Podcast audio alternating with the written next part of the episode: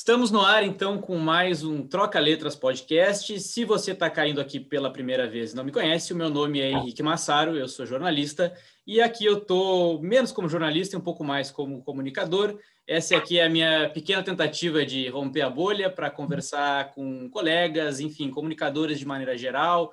Já recebemos aqui jornalistas, é claro, e outros comunicadores. Teve influencers, teve professores, enfim, estamos diversificando cada vez mais. A ideia que isso aqui seja um momento de respiro na correria do dia a dia, para a gente poder falar um pouco também sobre trabalho, mas, enfim, um pouco né, mais sobre comunicação e tudo mais.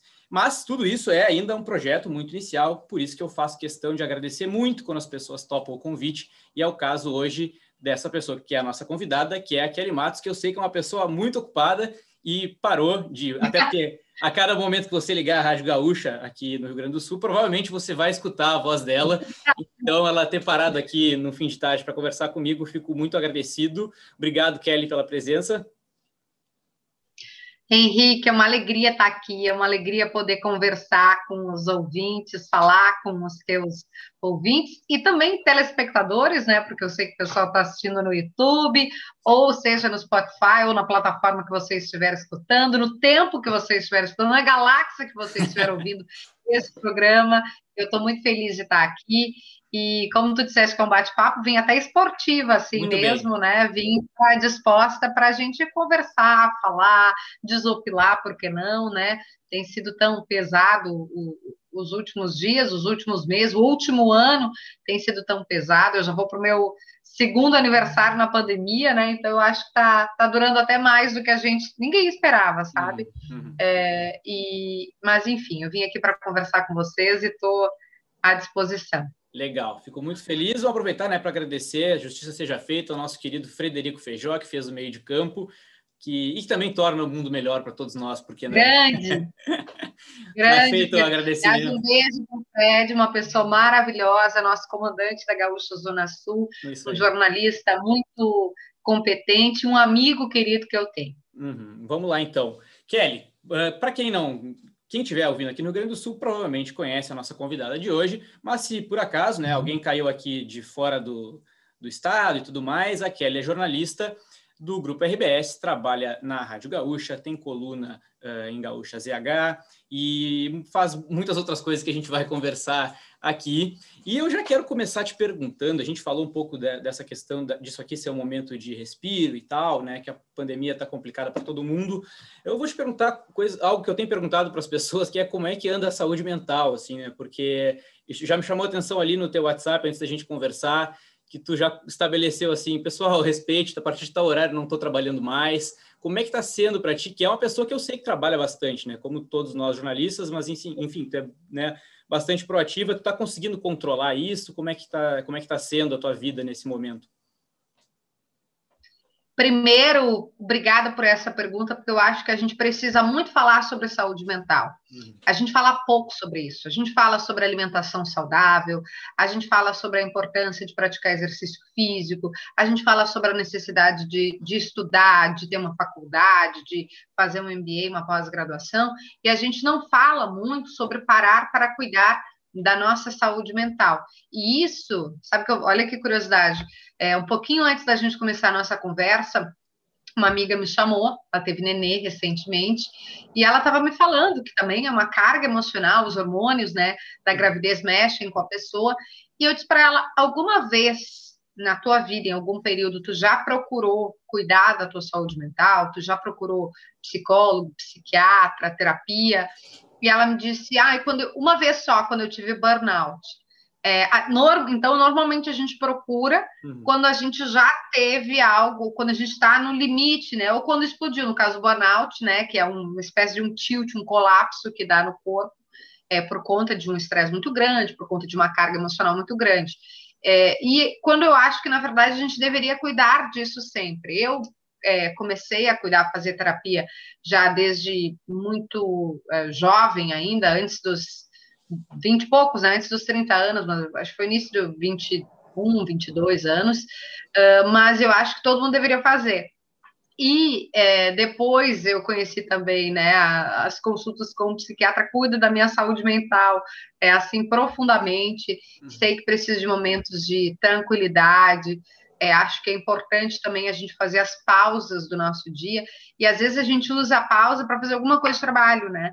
A gente pausa e pensa assim, ah, agora vou resolver aquela reunião que eu não, aquele e-mail que eu não respondi, agora não, a pausa ela tem que ser um momento de você com você mesmo. Uhum. Eu acho que, tem que ter, a gente tem que ter consciência disso e não se cobrar tanto. Tudo isso eu estou falando, né, na, na, teoria como uma coisa linda, não quer dizer que eu consiga aplicar sempre na prática. Eu coloquei isso no WhatsApp, esse recadinho, porque é até uma forma de eu me policiar. Porque no trabalho home office, né, quando a gente ficou remoto, o que aconteceu foi que a forma das pessoas te abordarem ela não é mais o e-mail corporativo, ela não é mais, sei lá, o telefone corporativo, né? As pessoas ligariam para a RBS. Não, agora elas usam o meu WhatsApp, tá tudo bem, ou até o meu endereço, né? Quando querem é, mandar alguma coisa, algum documento importante, por exemplo. E aí a gente está em tese, disponível durante o tempo todo. É. E eu acho que a gente tem que também ter esse tempo para a gente. Então, eu coloquei ali, né, eu brinquei, eu tra... e brinquei que é verdade, eu trabalho claro. até às 5 horas, na RBS há um respeito rígido às leis trabalhistas, então eu trabalho das 9 às 17, mais ou menos, né, às vezes um pouquinho, uh, uh, pode ser entre 8 e meia, o importante é fechar às 8 horas. Uhum. E aí, é, depois das 17, eu, eu coloquei ali dizendo, ó, Agora eu não estou mais trabalhando. Então, se você me mandar uma mensagem nesse horário, talvez eu não veja. Uhum. Porque eu estou cozinhando, porque eu estou cuidando da casa, porque eu estou vendo um filme, porque eu estou fazendo alguma coisa para mim. E também porque é, é, o WhatsApp se tornou essa ferramenta de trabalho, mais ou menos como eu dissesse assim, né? Agora eu bati o, o crachá. Claro que muitas pessoas dizem, ah, mas tu desconecta o tempo todo, consegue desconectar. Eu sou muito feliz com o meu trabalho, eu, eu me sinto apaixonada pelo que eu faço, então, obviamente, é, mesmo em períodos que eu não estou trabalhando, eu estou pensando numa coluna que eu vou fazer, num programa de rádio que eu vou fazer, num entrevistado que pode render para o meu programa, mas eu tento fazer essa separação o máximo possível para que a gente consiga ter esse espaço de, de eu acho, de saúde, de, de, de uhum. consciência daquilo que a gente está vivendo. É, eu não acho que seja uma fuga, assim, né? Ah, vou fugir do trabalho agora. Não é, porque o meu trabalho, eu, eu, sou realmente apaixonada. Quem me conhece sabe que eu sou, assim, alucinada pelo que eu faço. Eu amo é, acompanhar a política, né? Nos meus horários de folga, eu estou vendo o Globo News porque eu estou tranquila, porque eu amo realmente o que eu faço. Uhum. Então, acho que cada um tem que entender o seu tempo, respeitar o seu tempo. Tem um livro maravilhoso da Isabela Camargo sobre isso, que é Dar um Tempo, acho que é o nome completo. Eu sou muito fã da Isabela, converso com ela regularmente na Rádio é, Gaúcha e nas redes sociais, hum. e acho que é importante que cada um de nós faça esse filtro, que não se cobre tanto. É, as questões de saúde mental são, assim, para mim, questões do, da sociedade atual, da nossa época é agora. Tem o, o livro, né, do Sociedade do Cansaço, uhum. que é do filósofo, agora eu não vou saber pronunciar o nome dele, Bullshin, procurem, Sim, gente, é. que é muito bom. É, que fala é, sobre isso, a, a, sociedade que a gente tem hoje, é, que é uma sociedade é, que, que utiliza como parâmetro o, o, desempenho e o, o, que a gente consegue entregar, como a gente não tem mais alguém um tutor, né? Antes o Estado, a religião eram, entre aspas, é, que determinavam, ó, agora tu tem que casar com tal idade. Hoje a gente é muito livre para fazer as nossas próprias escolhas, a gente empreende, a gente não está mais amarrado, né, à, à, à questão da, da lei religiosa, por exemplo.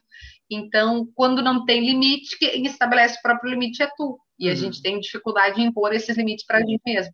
Uhum. Então, fiz esse arrazoado imenso aqui, né? Falei de várias coisas, de vários conceitos, desculpa, é. eu falo muito, é. mas para dizer que eu acho que a gente também tem que reservar esse tempinho para tomar um vinho, para ler um livro. Estou vendo vários livros ali, né, atrás de ti, para ver um filme, tem séries ótimas, para acompanhar os podcasts aqui contigo, né? uhum. né? Ou de GZH, acessa lá o nosso GZH, que tem conteúdo muito bacana para todo mundo. Legal, é, eu concordo contigo. Mas assim, né, é, tu falou aí, é, né, o teu trabalho, o trabalho de jornalista em geral, e o teu especificamente por ser uma jornalista que cobre hard news e, e, e tudo mais, exige um, uma dedicação meio full time, assim, né? Inventando essa, essa, essa expressão. Uh, e tu disse, tu já meio que deu a, o segredo aqui, é, tem, exige gostar muito disso, né? Para não se esgotar também tão facilmente. Só que também tu não faz uh, só, como eu falei antes ali, tu faz bastante coisa. Tu não é simplesmente uma repórter de política, por exemplo. Tu, tu tá na rádio também, tu conversa com pessoas que muitas vezes não são ligadas à política. Então, assim, eu queria saber como tu administra isso, assim, né? De, de enfim, eu acredito que é meio, meio pelo que tu disse, assim, tem que gostar bastante de tudo isso. Mas, assim, tu não, não pode estar te dedicando só para a cobertura local, tu acaba tendo que ter um olhar muito maior, enfim, ter que dar conta de muitas coisas ao mesmo tempo, enfim, isso também acaba, às vezes, contribuindo para esse esgotamento, assim, né? E, enfim, mas tu parece lidar muito bem, assim, pelo que tu explicou antes. Eu acho, eu penso assim, sempre uh, para qualquer atividade que tu desenvolva, né? Para uhum. qualquer que seja a atividade que tu tenha, seja uh, como comunicador, como jornalista, ou seja, gerente de um banco, ou você quer, você seja minha mãe assistente social, se você não for apaixonado pelo que você faz, por que você está fazendo aquilo? Claro, óbvio que eu sei, né? Eu não sou aqui a, a velhinha de Taubaté, né? Que eu sei, a gente precisa pagar os boletos, né? Todo claro. trabalho tem um pouco disso, toda a tarefa tem um pouco de emprego e tem um pouco de, de entrega, de, hum. de gosto da gente, né? Eu não romantizo, por exemplo, eu sei que nós temos milhões de brasileiros que trabalham em troca de um, um prato de comida e mais do que isso, às vezes, né, em condições como a gente viu recentemente, análogas à escravidão. Então, eu não, não romantizo aqui, né, como uma mulher branca que hoje vive numa condição melhor, de saber que, poxa, ai, quem está falando isso porque ela vive numa realidade diferente, porque ela está numa classe social diferente. Não, isso é absolutamente do, da realidade que o Brasil enfrenta, de desigualdade severa, desigualdade social, fora preconceitos, né, de diferentes é, ordens. Posso falar em outro momento sobre isso também, porque é um assunto que eu adoro. Uhum. Uh, embora não goste de preconceito, é um assunto, um tema que eu gosto de explorar. Uhum. Uh, mas eu acho que na atividade que você faz, você só consegue ter uma entrega assim, sempre, se você é apaixonado, eu sou, desde pequena, eu gosto de contar histórias, eu gosto de conversar, conversar contigo aqui é uma alegria para mim, estou feliz, conversar, se for conversar como eu vou conversar essa semana, tem uma entrevista marcada, a gente está gravando esse, esse podcast, gente, deixa eu ver, o dia 31 de maio, a gente está ouvindo em outro dia, estou uhum. só colocando aqui a data para vocês entenderem é, o contexto, a gente vai conversar nos próximos dias com o vice-presidente da República, Milton Mourão. Eu vou fazer a entrega, vai ser igual a entrega que eu estou fazendo aqui contigo, porque eu realmente gosto muito do que eu faço. Uhum. De novo, eu sei que tem o, o, aspecto pagar as contas, os boletos, né? Eu Sim. não vivo no, no, mundo da lua, mas ao mesmo tempo eu vou me preparar para estar aqui contigo, como eu me preparei, eu pensei o que, que eu ia fazer, eu vim aqui, né? Eu, o, o meu visual eu usei uma coisa mais esportiva, mas eu me maquiei, eu preparei a luz aqui, porque eu disse, não, né, o pessoal precisa, é, que vai estar assistindo, não merece uma coisa qualquer, eu vou fazer de qualquer jeito. Eu não sei fazer isso. Uma vez eu vi uma entrevista, eu vi uma entrevista da Gisele Bündchen, que perguntaram para ela por que, é, que ela era top one, né, ela era lá em uhum. cima, Uber Model, e durante tanto tempo, né? Porque às vezes existe um tempo em que o cantor, por exemplo, pegar música, ocupa a parada de sucesso por um mês, dois meses, três meses, mas ela é durante muito tempo e ela falou, ela falou um pouco disso, assim, né? Que ela, primeiro,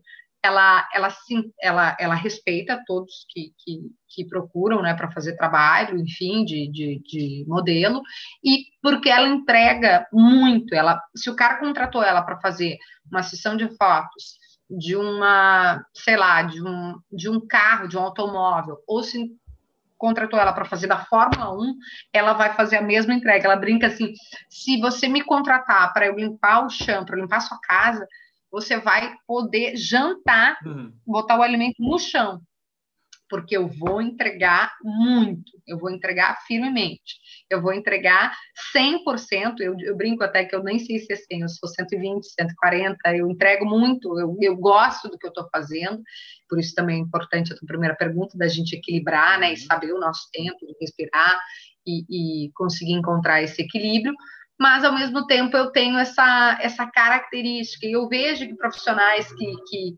eu admiro, né, que são bem-sucedidos nas suas tarefas, também são profissionais que se entregam muito, né? Uhum. O Pedro Bial, que, que apresenta o Conversa com o Bial, quando ele vai conversar com uma pessoa, ele tem uma série de, de, elementos que ele estudou ali. Você vê que aquela pessoa se preparou para fazer aquela entrevista. Uhum. Tiago Leifert, você via a quantidade de horas, apresentava o reality show mais assistido do Brasil, né? Que em termos de faturamento para a TV Globo representa milhões. Você vê que tem uma entrega ali. A Andréa Sadi, quando entra uh, para falar conosco sobre política na Globo News, é, ela tem um, um, arsenal de informações, de apuração, e eu acho que passa muito por isso. Aí tu vai me perguntar, mas e como é que dá conta?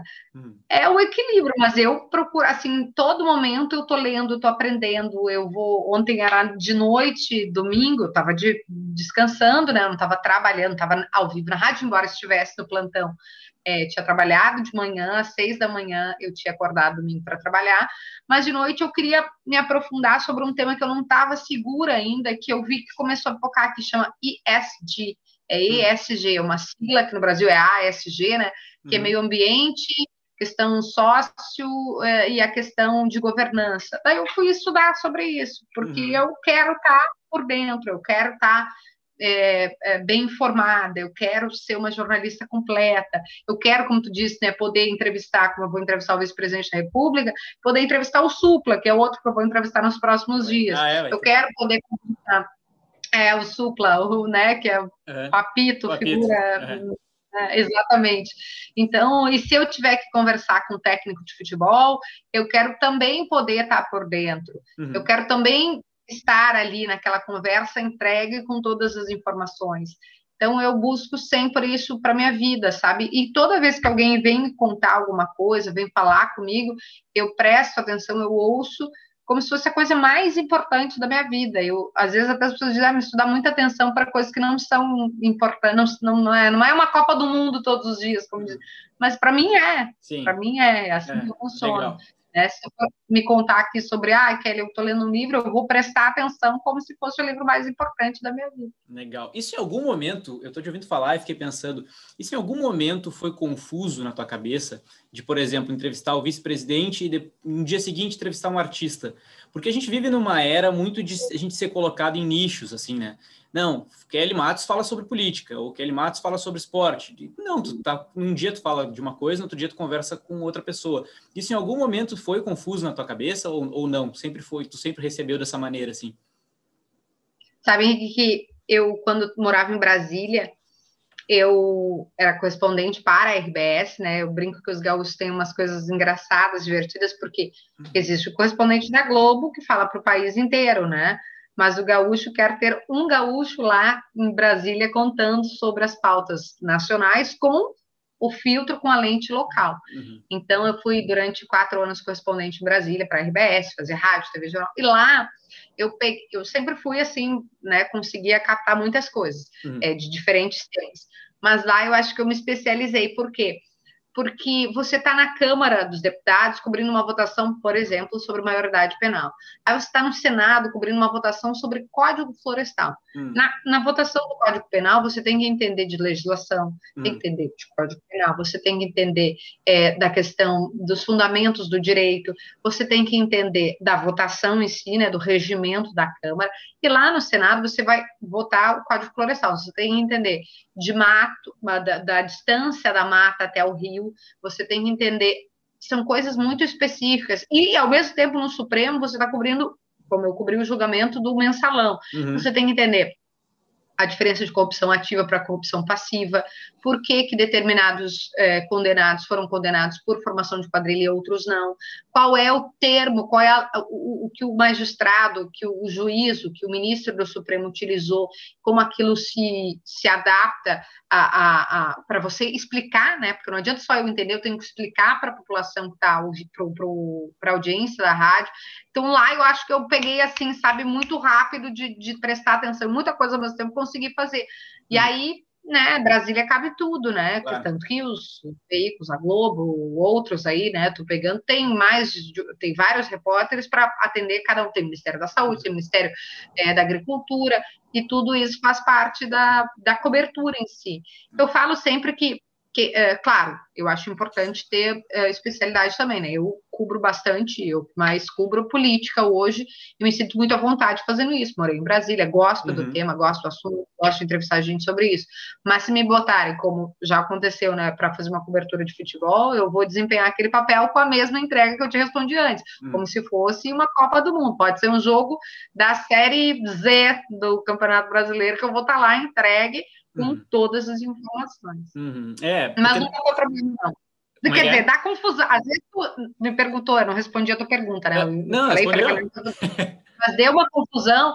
Às vezes, né, já aconteceu de no mesmo programa a gente entrevistar o ministro do Supremo e depois o cantor Daniel, né, do sertanejo, já aconteceu, uhum. do jogo, né, aconteceu, é. e a gente vai. A gente fala no timeline, muda o jazz, né, quando a gente muda o jazz mesmo, a gente vai fazendo entrevistas, né, que uma hora é um tema, outra hora é outro. Mas como eu te disse, eu procuro e eu, eu até pode ver assim, quando eu, quem me conhece sabe, quando eu tô com um assunto que eu não domino completamente, eu chego a ficar incomodado. Uhum. Porque eh, eu vou estudar, né? Mas aquilo já eu, eu gosto de, de até compartilhar com o entrevistado da minha ignorância quando eu não sei. Claro para deixar muito claro que eu não estou fazendo um papel ali, eu sou realmente aquilo. Legal. É, porque na verdade, dentro do, de um assunto que seria política, tu explora milhares de outros assuntos, então nunca é a mesma coisa. Não. E, e eu, eu também, eu te, eu te, perguntei isso porque, assim, eu, eu, fiz matéria de tudo, assim, na vida já, e faço, e vários assuntos me interessam. E às vezes eu notava das pessoas mais próximas me perguntando, tá, mas qual que é a tua? Tu, porque semana passada uhum. tu fez isso, agora... E, e eu tentava explicar, porque na minha cabeça não era confuso, entendeu? Era tudo contação de história, tudo enfim, uma maneira de comunicar e tal. Então, às vezes eu fico com essa impressão, assim, porque a gente vive uma era, assim, muito de, de querer encaixar a gente em, em nichos e, e, enfim, encaixotar a gente, assim, né? Então, eu acho importante isso de, de, fazer várias coisas ao mesmo claro, dentro da tua capacidade, né? Mas de poder fazer várias coisas. E é tudo é comunicação, né? No fim das contas. Então, enfim. Uh... E em diferentes profissões é assim, né? Claro. Porque se você pegar. Uh a, a Fátima Bernardes estava fazendo em algum determinado momento a bancada do Jornal Nacional, depois ela foi para o entretenimento e comunica muito bem, uhum. né? E a gente já se acostumou com a Fátima naquele sofá e é na nossa casa. A Fernanda Gentil vinha do esporte e hoje apresenta um programa de entretenimento e é. tá tudo bem também. Você vê uma a Tata Werneck que, que faz uh, uh, humor, né, e também novela, uhum. atriz, fazendo entrevistas muito relevantes, né, com, é. com aquele aquele humor dela, com aquela rapidez, ou o Pedro Bial, que faz entretenimento a partir das entrevistas, foi uh, talvez o, o jornalista que tem produzido nos últimos tempos um conteúdo de extrema relevância, que foi a reportagem sobre o João de Deus, né, uhum. com milhares é, de mulheres informando casos de, de, assédio no Brasil inteiro. Então, pensa, é, e o Bial tá lá num dia entrevistando é, a Maria Bethânia, no outro dia ele está entrevistando o Tiago Leifert, que eu citei há pouco, e daqui a pouco ele está produzindo um conteúdo de relevância nacional, mundial, né? Era um líder uhum. mundial. É, realmente. Vamos voltar um pouco, Kelly, porque eu tenho, obviamente, eu também me preparei para essa, essa conversa. É, eu, eu tenho experiência em Brasília, tá? É, a gente falou, falou rapidamente aqui. Teve uma passagem, uma questão interessante, me corrija se eu estiver errado, tá? Tu foi pela, pelo grupo RBS e tu teve uma passagem pela Folha, né? De, que foi de, algum, de alguns meses, e aí tu, tu, optou por voltar, né, para o grupo RBS ainda em Brasília. É, foi isso, né? Como que uhum. foi esse período? Como que foi esse período? Por que que tu teve essa escolha? Como que queria que tu me contasse um pouco mais sobre isso. Eu sabe que quando eu fui para o jornalismo, eu quando eu decidi fazer jornalismo, eu não era, eu não, o rádio não era uma coisa para mim assim fundamental, preponderante. Eu achei que, que eu ia para a escrita, né? Eu gostava muito de escrever, tem aquele clichê, né? Jornalista gosta de, de ler e escrever. E eu achei que eu ia para a escrita. Então eu, eu fiz teste para zero hora, não passei, fiquei arrasada, desfolada, aquela coisa toda. E depois eu entrei para o rádio, na época na Bandeirantes, eu fui estagiária lá na Band, um projeto novo, na época Band News, e depois eu fui para a Gaúcha. Eu me apaixonei por rádio, já na Band News eu estava né, começando a gostar, e depois é, me apaixonei completamente.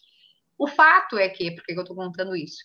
Quando eu fui para Brasília, depois eu fui para a Rádio Gaúcha, né? Fiquei, fui contratada, produtora do Gaúcha Atualidade, que era o programa de maior relevância política uhum. institucional da, da rádio, hoje até hoje o programa mais ouvido, muito legal. E aí, quando eu estava uh, fazendo isso, surgiu uma vaga para ir para Brasília. Eu queria, estava com esse desafio assim para mim, né? eu gostava muito de política, e a vaga que surgiu foi uma vaga que surgiu para coluna do jornal Zero Hora. Para quem não é familiarizado, uh, o colunista ele pode ter um ou mais repórteres, né? Tem colunas como da Mônica Bergamo, que eu acho que tem quatro, cinco repórteres. A coluna painel da Folha tem é. dois, três repórteres. As colunas têm repórteres para ajudar a apurar, né? Uhum. Principalmente aquelas que, que, versam sobre mais de um tema, né? Política, cultura, esporte, enfim, como é o Anselmo Góes, a, a, a própria Mônica Bergamo. Aí a vaga que surgiu foi para o jornal, foi para ser repórter da coluna Carolina Bahia. Eu fui, me agarrei com os dentes, fiquei muito feliz e fui para essa vaga. Quando, depois de um ano e pouco eu estava em Brasília, é, uma das minhas grandes amigas até hoje é a Andréa Sadi, que é colunista, repórter da Globo, apresentadora da Globo, da Globo News, aliás, tá maravilhosa, é. é muito competente, fico elogiando ela, falo porque eu sou amiga, não, é porque não é. tem como, né, gente? Muito boa mesmo. E aí, a, a Andréa me puxou para a Folha.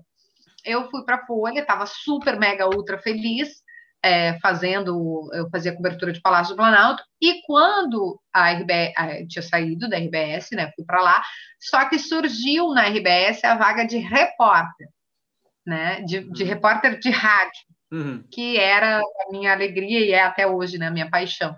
E a RBS me chamou, falou, ó, oh, tu não quer voltar, e é, é para a vaga que tu quer, é para ser rádio, a gente vai construir toda a tua carreira para o rádio, a gente está né, com um projeto bacana e tal, com salário, blá, blá, blá. E quando eles falaram rádio, meu olhinho brilhou, assim. Uhum. Então, as pessoas, a própria Andréia, as pessoas não entendiam como é que uma pessoa deixa a Folha de São Paulo para voltar para a RBS, para voltar para um veículo regional, né? Uhum eu vou voltar na primeira resposta que eu te dei, na paixão, né? Eu sou muito apaixonada por rádio. Eu sou, sempre falo que quem faz rádio, né, o podcast aqui, uhum. é quase que um vício, assim, a gente é. não consegue mais se, dis, se, se dissociar daquilo. Rádio conta histórias, é, as pessoas me perguntam, ah, e a televisão? A televisão também, né? Mas o rádio, ele tem uma proximidade, quase como se a gente fosse família das pessoas, uhum. né? Tu pode é, dirigindo, ouvindo rádio, tomando banho, ouvindo rádio, lavando louça, ouvindo rádio. Sou realmente apaixonada. Então, quando surgiu essa oportunidade de voltar sendo repórter da rádio, eu fiquei muito feliz, muito, muito, muito. Na época, o correspondente era o Léo Sabala Júnior, ele estava voltando para Porto Alegre. E aí surgiu essa vaga que não tinha antes, né? Porque ela já era ocupada. É, eles acharam que fazia sentido porque eu já estava em Brasília, né? Era só me trazer de volta. Fizeram a aposta eu topei e, e fico muito até hoje assim, né, feliz de pensar que eu voltei porque senão eu não teria construído essa trajetória na Rádio Gaúcha. Uhum, que legal. É, às vezes as pessoas têm muito. Eu já percebo que a geração atual, assim, de gente que está saindo da faculdade, não tem esse assim, ah, não, tem que trabalhar em tal veículo, tenho que. E eu percebo que isso já não é mais a mesma coisa, assim, sabe? Então é muito legal que foi uma escolha tua também, assim, né? De, de ter uhum. voltado. E aí, como é que, assim, como é que foi na Folha que, e, e como que foi depois quando voltou para Porto Alegre? Quando, daí, é, isso foi 2012, 13, eu acho, quando eu uhum. voltei para a Rádio Gaúcha para ser repórter da rádio, que foi um desafio imenso, porque, como eu te disse, né, tu é um repórter para cobrir uma, uma penca de assuntos, né, uhum. né, para cobrir Código Florestal, foi uma votação que eu cobri, o mensalão foi uma votação que eu cobri. Uh, na época tinha a Copa das Confederações, foi uma uh, abertura em Brasília, eu cobri. Então tinha muita coisa que eu que eu acompanhava. Eu era realmente feliz e realizada, mas também eu ficava super cansada, né, ah. por dar conta de tudo isso. Uhum. É, por estar em todos os lugares, eu ia em todos os lugares. Em Brasília tem muito disso, eu falo que a notícia cai, né? Para o repórter que gosta de, de, estar nos locais, de apurar, a notícia é. É, Brasília, ela, ela, tô vendo a minha medalhinha aqui, ela reluz, é. né? Ela é. que nem minha medalhinha tá brilhando aqui. Ela fica reluzente para quem gosta, né? E para quem quer, obviamente. Uhum. E aí, quando surgiu a oportunidade de voltar, eu tava, não foi tanto como construção, como no caso, né, da, da, da ida para a reportagem, que era um sonho, mas foi mais por uma questão pessoal, porque eu tinha, eh, na época, eu tinha perdido a minha avó materna, e eu estava aqui, eu estava em Porto Alegre no dia que ela morreu, assim, por uma coincidência do destino, Uh, e eu quis estar perto da minha mãe, quis estar perto da minha família, eu quis estar perto dela naquele momento difícil. E que bom eu estava, né? Mas eu sei toda pessoa que mora longe da família vai perder alguém em algum momento e não vai estar perto. Uhum. E aquilo foi muito significativo para mim. Eu comecei a pensar se havia essa oportunidade de construir de novo uma vida em Porto Alegre, sabendo que eu teria que renunciar a muitas coisas, né, em termos de, de cobertura uhum. da, da política, é uma coisa que eu amava e amo até hoje. Mas, na época, o, o editor-chefe da rádio era o Daniel Escola, e eu sentei para tomar um café com ele, ele estava montando a equipe dele, ele estava né, organizando a equipe que ia, é, enfim, quem seriam os nomes do, do, jornalismo da rádio, e ele falou, Kelly, vem para cá, vai ser legal, eu te quero como repórter especial, com a repórter que teve a experiência de Brasília, nem tinha timeline, não tinha nada, eu acho que eu dei um passo hoje, eu penso assim, super corajoso, né, de pensar, é, poderia voltar para cá e não dar certo, por claro. exemplo, né, ou, né? ou ficar ter menos, ter menos exposição, menos oportunidades do que teria em Brasília. E eu acabei voltando e, e fazendo, assim que nem eu te falei, né, era 100% de entrega, desde a cobertura numa comunidade do extremo sul, falta de água, falta de luz, eu entregava, assim, muita coisa, porque eu sou apaixonada pelo que eu faço. E aí o, surgiu primeiro uma oportunidade, porque na época a, uma amiga querida também, jornalista da RBS, a Milena Schiller, saiu de licença maternidade é, e eu assumi um posto num programa que era o Gaúcha Repórter, hoje é o Gaúcha Mais, né? E depois surgiu a ideia de criar o timeline. Eles criam alguém com esse DNA mais de notícias, mas que também fosse irreverente, né? Que fosse alguém divertido. Uhum. E entramos nesse projeto assim super inovador, ousadíssimo, né? Porque substituir o Lauro Quadros, uma lenda da comunicação, é. não é fácil, não é algo usual, é alguém que era com uma entrega também 100% em termos de conteúdo, de, de conexão com os gaúchos, de entrega comercial, e eu, quando surgiu esse desafio, né, eu fiquei muito feliz, com medo, óbvio, né, por ser um desafio imenso, mas fomos, topamos, eu, Potter, Davi, uhum. e tá aí até hoje, né, o programa Uhum. Uma audiência tem mais de 100 mil, são 110 mil ouvintes por minuto, uma audiência consolidada. É, ali, ali com o Gaúcha Hoje, né, os programas mais ouvidos da rádio são Atualidade e o Gaúcha Hoje, Atualidade e o Timeline. Uh, e eu sou muito realizada, porque a gente tem uma repercussão. Veja que nós estamos num estado no sul do Brasil, não faz parte do eixo ali sudeste, né, centro, São Paulo, Rio, Uhum. E, e a gente ainda assim tem uma repercussão que vai para o Jornal Nacional, eu participei do Roda Viva, eu uhum, vejo que o meu trabalho é reconhecido. É uhum. É muito legal isso, saber que mesmo daqui, por isso que eu volto naquela coisa da entrega, né? Estando aqui, se eu não tivesse a entrega que eu tenho, seria mais um programa gaúcho. Claro. Mas não, é um programa que tem relevância e repercute nacionalmente, chegando uhum. até, por exemplo, o Jornal Nacional. Uhum. Já passou praticamente todo mundo, né, pelo programa. Já passou Lula, já passou, enfim, né, muitos políticos. Qual que foi a entrevista mais difícil, assim? Tem alguma que, tu, que te vem à cabeça?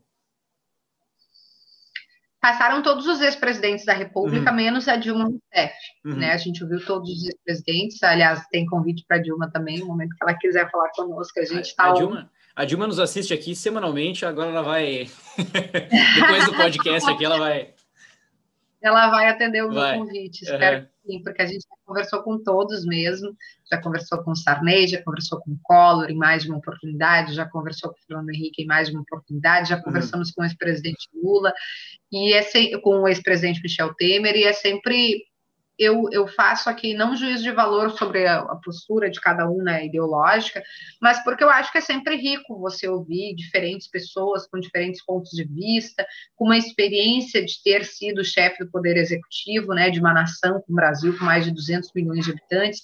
Eu acho que é sempre válido ouvir um, um ex-presidente da República. Uhum. Gosto de ouvir, ainda mais eu, sou apaixonada por política, né? Claro. Tu falaste da entrevista do Lula, por exemplo, né? Essa é uma entrevista que eu acho que é emblemática, sob o ponto de vista, né? Se a gente olhar, sob o ponto de vista de que é muito difícil você ver o Lula falando para um veículo do Grupo Globo, Uhum. Né? É muito difícil, há uma desconfiança, uma é, dos próprios aliados, dos próprios é, seguidores, né? Pessoas que têm posicionamento político é, junto, parecido, próximo, né? Que, que tem essa proximidade. Então, eu, eu achei até que essa entrevista não ia fechar com a bastidor aqui. Eu é fiquei tentando durante muito tempo, é, bastante tempo, e eu queria fazer essa entrevista e, e até porque ele né, tinha passado pelo período da prisão, enfim, né? Enquanto presidente ele já tinha falado para a RBS, mas depois de todo o processo ele não tinha falado. E conversando muito com o assessor, com a equipe dele, que é muito gentil, que é muito uma equipe muito muito entregue também. E depois quando fechou essa entrevista, né, eu, eu tive um, uma dedicação também para estar é, preparada para aquela entrevista, né? Eu, uhum.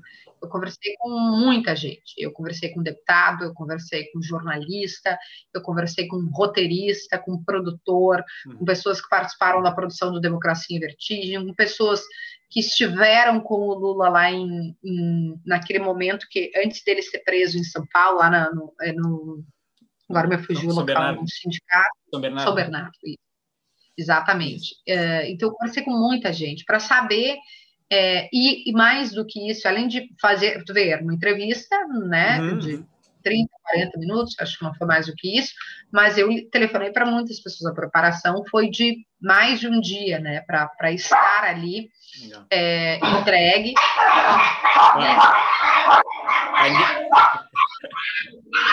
Tem alguém chegando?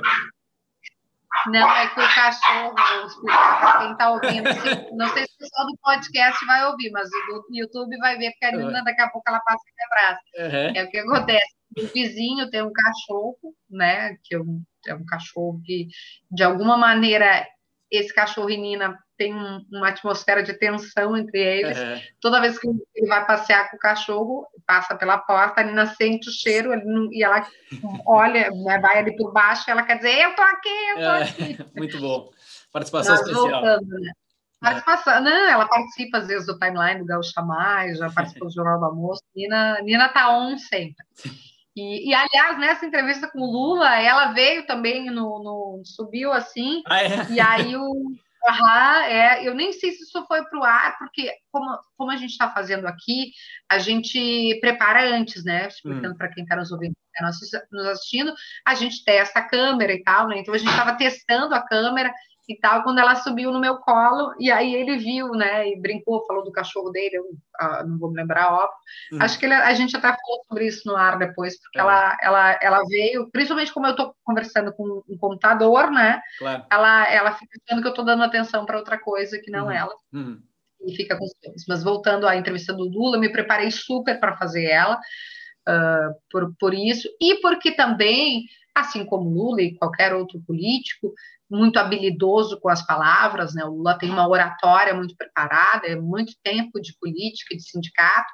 Uhum. É, eu sabia que, que é, é fácil para quem para quem fala, né, por ter essa habilidade, mas para quem entrevista é difícil, né, você ter aqueles elementos para conseguir questionar, confrontar, sem fazer da entrevista um ringue, porque não era esse o meu objetivo, né? Eu queria poder conversar com o ex-presidente da República. Então, busquei muitas informações, mas assim eu fiz também com outros, como foi quando a gente entrevistou o Sérgio Moro, por exemplo, uhum. né? eu li muito, muito, uhum. é, quando foi com o próprio Bolsonaro, ainda deputado federal, como foi com o Temer, quando foi nosso convidado, é, com vários. Estou é, falando só de política, né? Mas pegando ator, atriz, quando a gente recebeu a Thais Araújo e o Lázaro Ramos, foi uma entrevista assim hum. muito rica, muito Sim. rica, muito especial. Quando a gente recebeu é, no estúdio assim personagens Tô, o Tiago Lacerda é um parceiraço nosso é. do programa, identificado com o Rio Grande do Sul, está uhum. sempre, sempre que a gente convida, ele vem conosco. Entrevistas mais duras e difíceis, como quando sobre a Boate Kiss, sobre a tragédia da Boate Kiss, quando a gente entrevistou uma das sobreviventes, uma entrevista em todos nós uhum. engasgamos assim pela emoção forte com a, o pessoal da, da tragédia da Chapecoense.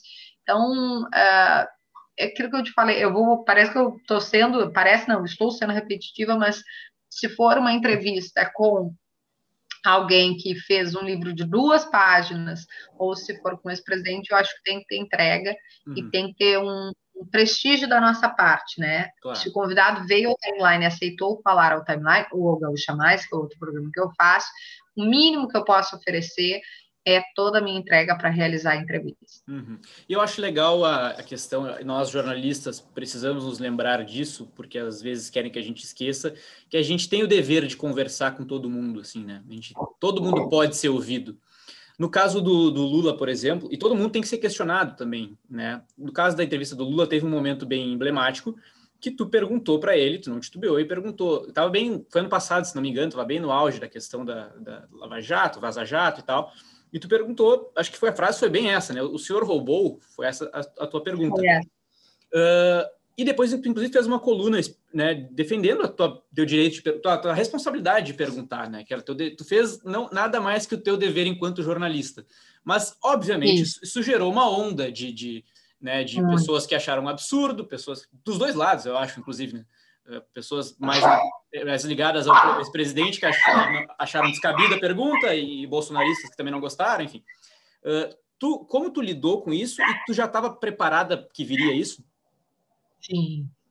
É, depois que você cobre, eu cobri duas áreas assim que são emblemáticas, que é política e futebol. E uhum. por incrível que pareça, o futebol é ainda pior. Uhum. É, é. São duas áreas que você tem que estar com a saúde mental muito em dia, é.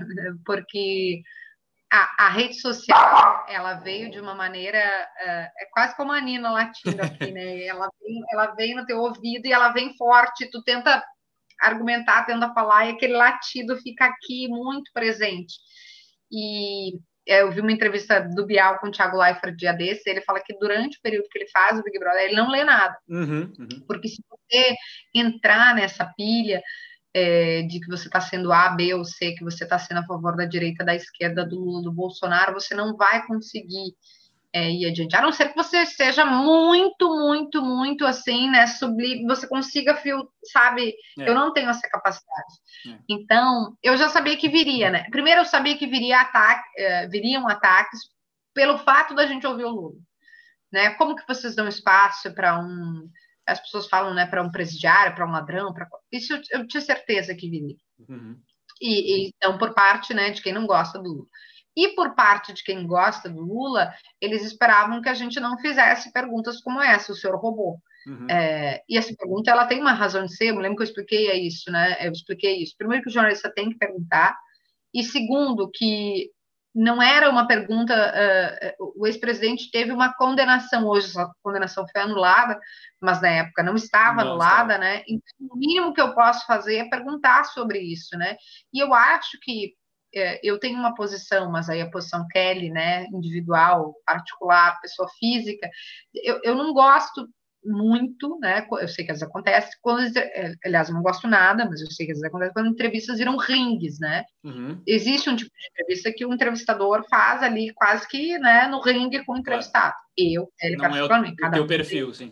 Não é o meu perfil, mas. Uhum. E, e acho que aquela entrevista foi super até uh, no sentido educado e, e, e o Lula estava super à vontade, assim. Sim, ele nem, ele nem se incomoda não... com a pergunta, né, se não me engano. Não, ele, ele, não, na hora ele não achou nada desrespeitoso, né? Uhum. Pelo contrário, ele, a gente estava numa vibe muito boa, num ambiente bom. Falamos até da namorada, das cartas que uhum. eles trocaram. Eu acho que a gente falou do cachorro também, porque eu me lembro que antes a Nina tinha aparecido na tela. E quando ele trouxe, a, ele sempre, quando a gente questionava, né, então a sua condenação e tal, ele falava, ah, mas o Moro e o Dallagnol, né, ele tinha essa questão, é, a Nina, ela tá presente ela tá, mesmo, ele, ela tá aqui querendo é. participar, tal como ela fez nesse dia. Mas ele sempre trazia isso, ah, porque foi o Moro, porque foi o Dallagnol.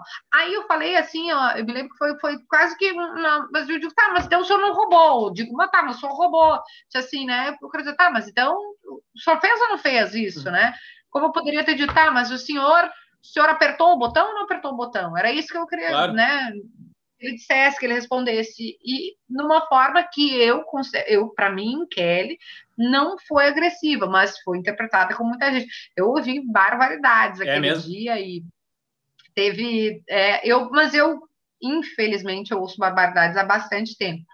É, eu tenho um, é, eu acho até que é mais pesado sobre as mulheres, mas eu sei que é pesado sobre os homens também, porque o meu marido é jornalista e ele também ouve barbaridades no campo de futebol, porque as pessoas colocam essa raiva para fora, essa raiva do mundo, da a raiva que eles têm do sistema político, do time que, que se desclassificou ou não, eles jogam em cima dos jornalistas, né? Que não tem culpa. Eu sei, às vezes eu também fico bravo com o juiz e também xingo o juiz com coisas que eu não diria para pessoa que eu gosto. É. Mas isso, infelizmente, a gente está falando das redes sociais, ela é, faz com que ecoe mais. Uhum. E o ódio, o, o comentário pesado, pejorativo, ele engaja mais. Então, as pessoas botam um comentário ruim e a outra vai lá e curte, a outra vai lá e curte, aquilo vai crescendo, né? É. Vai, vai, vai se multiplicando. É, é uma progressão, não é aritmética, é geométrica, porque ela vai se alimentando daquilo ali e quando a gente vê, tá, tá nesse nível. Então, acho que a gente também tem que ter, quanto jornalista, quanto profissional, ter o espaço para respirar, para ver uhum. que aquilo não é não diz, não diz sobre mim, né? Não, não tinha verdade ali naquelas acusações que foram feitas. Eu, sei, eu tenho muitos amigos que são de direita e muitos amigos que são de esquerda, de extrema direita, de extrema esquerda, tem de tudo. Assim, eu, ah. eu, tenho muitos amigos de todas as, até porque eu morei em Brasília, então eu converso, dialogo com muita gente de diferentes campos políticos. E aí vários amigos meus, né, disseram assim, poxa, tive que te defender no grupo X, porque estão aqui te atacando, tive que te defender no grupo Y, porque estão aqui te atacando. Uma disse que eu era uma patricinha, Uh, que, que, estudou na PUC, né? Uma coisa assim, imagina, não faz o menor sentido, porque Sim. eu estudei com bolsa, vim de um bairro uhum. da periferia, né? Meus pais, meu pai estudou até a quarta série. Ó! Oh! Ah, chegou a vez do outro. Ela ou ele? Ele, ele. Tá, para quem não tá vendo, gente, vem um, um gatinho agora. É o, esse é o Dog. Apareceu tá... na tela, é um gatinho cinza e a Nina tá aqui do meu lado. Mas o que eu quero dizer, né, desculpa é. me estendi na resposta, peço perdão, é que, infelizmente, os ataques fazem parte desse mundo doido que a gente está vivendo. Não é de hoje, né? A gente já viu que em diferentes momentos da política brasileira, ser jornalista não foi tarefa fácil. Tu toma, tu recebe muito hate frequentemente? Te chamam de bolsonarista e de, enfim, de comunista? Esquerdista, bolsonarista, comunista. É, como eu já fiz futebol, então me chamavam de burra, de uma burra ainda me chamam, né? Mas é, coisas eu, eu é, que eu sou feia, que eu tenho o nariz muito grande, que esses, esses comentários é, que a gente fala misóginos, assim, né, para atacar uma mulher, uhum. atacam muito a questão da, da beleza, né, como se a beleza fosse a coisa mais cara que uma mulher tem, para dizer que, que eu, né, ah, teu nariz é muito grande. Uma vez uma mulher mandou lavar louça, porque eu estava, a primeira mulher a participar da sala de redação, né, então ela falou, o que, que eu estava fazendo ali, porque é. eu não estava lavando a louça. Então, eu recebo muita mensagem assim, mas eu recebo muito amor também. Eu uhum. muita gente conectada comigo que fala que que ouvir uma mulher e ver uma mulher ocupando espaços tão importantes no rádio, na comunicação gaúcha, espaços né, que antes eram exclusivamente masculinos, uma mulher que debate futebol, uma mulher que debate política, uma mulher que entende dos assuntos, que uhum. comunica os assuntos, que é, circula nas esferas de poder, que está, claro, agora tem pandemia, não estou, né, mas está no, no Congresso, está no Palácio Piratini, está na Assembleia Legislativa, que é respeitada né, como jornalista, então também vem muita coisa positiva. Uhum, e, uhum. e assim, o fato, a gente também tem que ter consciência, eu digo infelizmente, né, que quando mais a gente cresce, mais a gente está é, envolvendo, mais, mais abrangência a gente tem, mais exposto a gente está. Por isso que cuidar da saúde mental é tão importante. Uhum. Você vai ver mulheres sendo atacadas por diferentes razões, né? Mulheres da Globo, da TV Globo, é, mulheres da CNN, mulheres é. É, de diferentes locais, de, de, de, pessoas que se posicionam são muito atacadas, né? E eu, pelo meu ofício, às vezes nem sempre estou posicionada. Normalmente eu trago uma informação e a pessoa hum. faz a leitura que ela quiser, né? Às vezes eu até faço questão de dizer, ó, oh, não estou fazendo juízo de valor, mas o presidente fez tal coisa, o que, que vocês acham? Né? Façam as suas avaliações e mas as pessoas têm uma raiva, né, Sim. que está contida ali e é. precisam de alguma forma colocar para fora aquilo. É. Então eu recebo muito isso. Alguma, eu antes eu dava silenciar, às vezes quando passa do ponto eu bloqueio, denuncio, uhum. né? Já tive casos muito mais pesados, né? Quando invadiram meu celular, quando divulgaram meu celular, tive que trocar de número.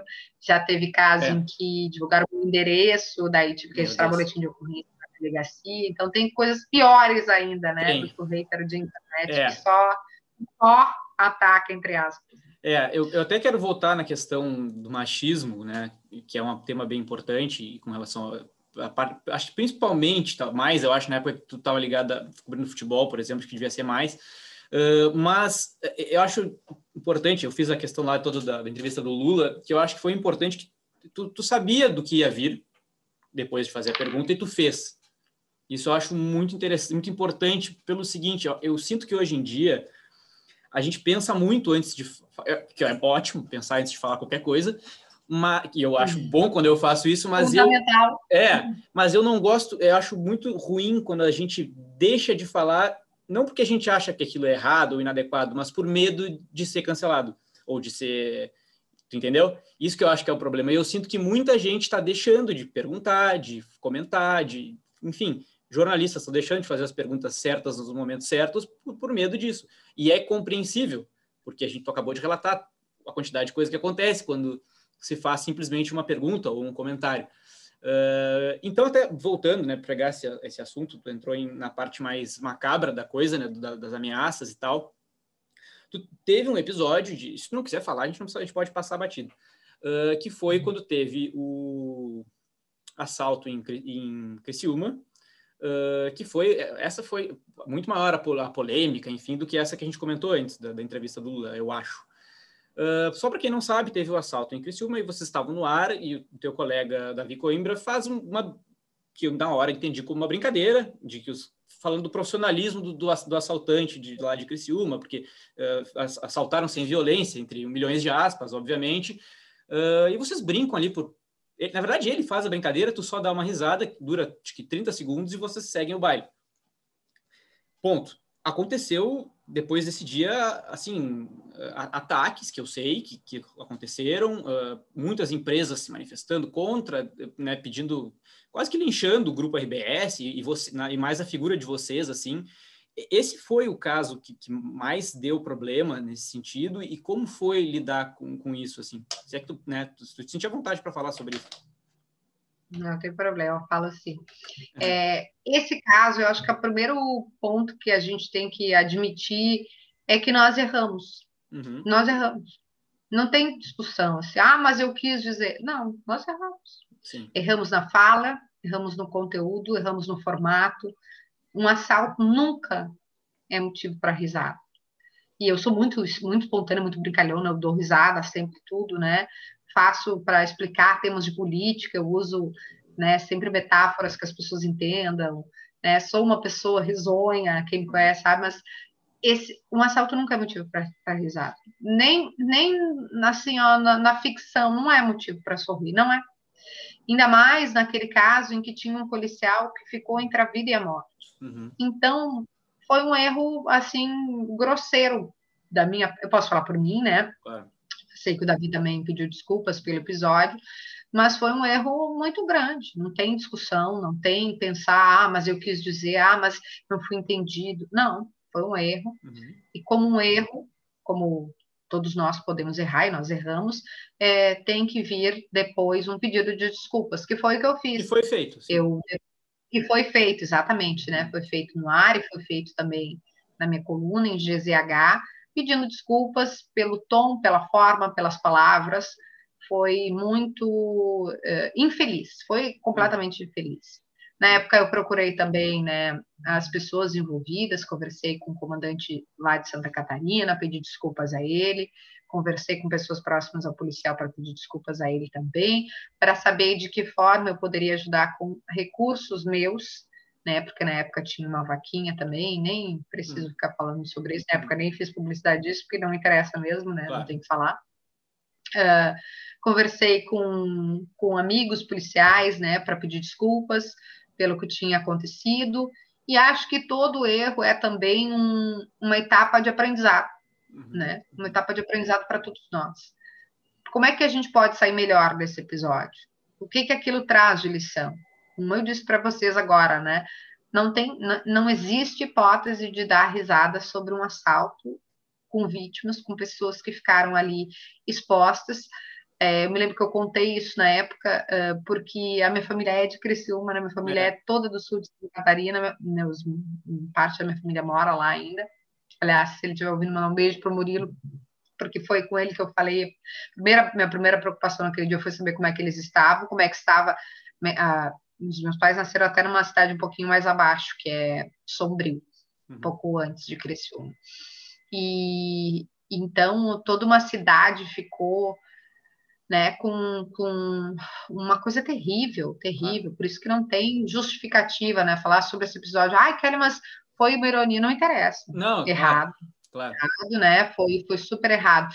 E outro, é, tenho é, é, Criciúma realmente, né? As pessoas não têm obrigação de saber, mas eu conto, né? Eu tenho amigos e familiares lá, e toda vez que eu converso com eles, eu me preocupo para saber. De vez em quando pergunto para o Vitor, que é outro amigo radialista que é de lá, o Adelor, pergunto como é que eles estão, como é que está o policial, né, que graças a Deus teve alta, e para que, como eu te disse, né, como é que a gente pode construir uma sociedade melhor a partir das posições que a gente ocupa e da responsabilidade que a gente tem por estar no microfone.